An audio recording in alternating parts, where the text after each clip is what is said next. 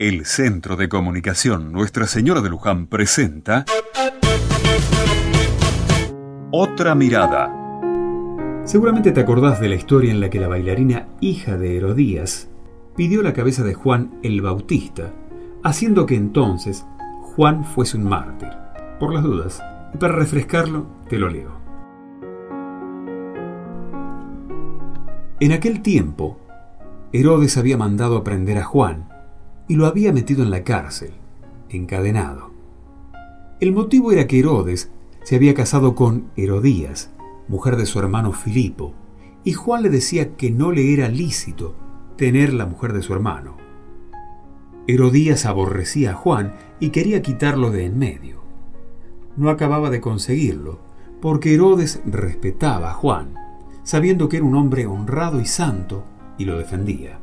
Cuando lo escuchaba quedaba desconcertado, y lo escuchaba con gusto. La ocasión llegó cuando Herodes, por su cumpleaños, dio un banquete a sus magnates, a sus oficiales y a la gente principal de Galilea. La hija de Herodías entró y danzó, gustando mucho a Herodes y a los convidados. El rey le dijo a la joven, Pídeme lo que quieras, que te lo doy y le juró, Te daré lo que me pidas, aunque sea la mitad de mi reino. Ella salió a preguntarle a su madre, ¿qué le pido?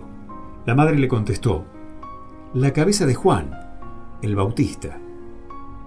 Entró ella enseguida a toda prisa, se acercó al rey y le pidió, quiero que ahora mismo me des en una bandeja la cabeza de Juan, el Bautista.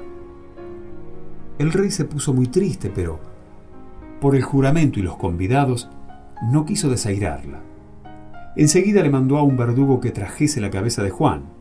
Fue, lo decapitó en la cárcel, trajo la cabeza en una bandeja y se la entregó a la joven. La joven se la entregó a su madre. Al enterarse sus discípulos, fueron a recoger el cadáver y lo enterraron.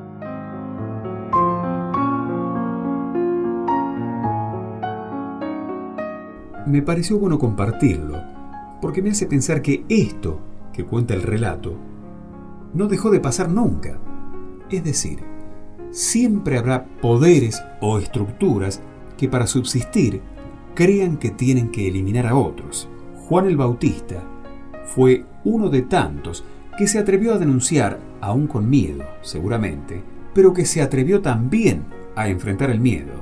Hoy, Juan el Bautista está presente en cada hombre y cada mujer que con su miedo enfrentan a un poder corrupto e injusto, dijo el gran luchador de la libertad Nelson Mandela. Aprendí que el coraje no era la ausencia de miedo, sino el triunfo sobre él. El valiente no es quien no siente miedo, sino aquel que conquista ese miedo.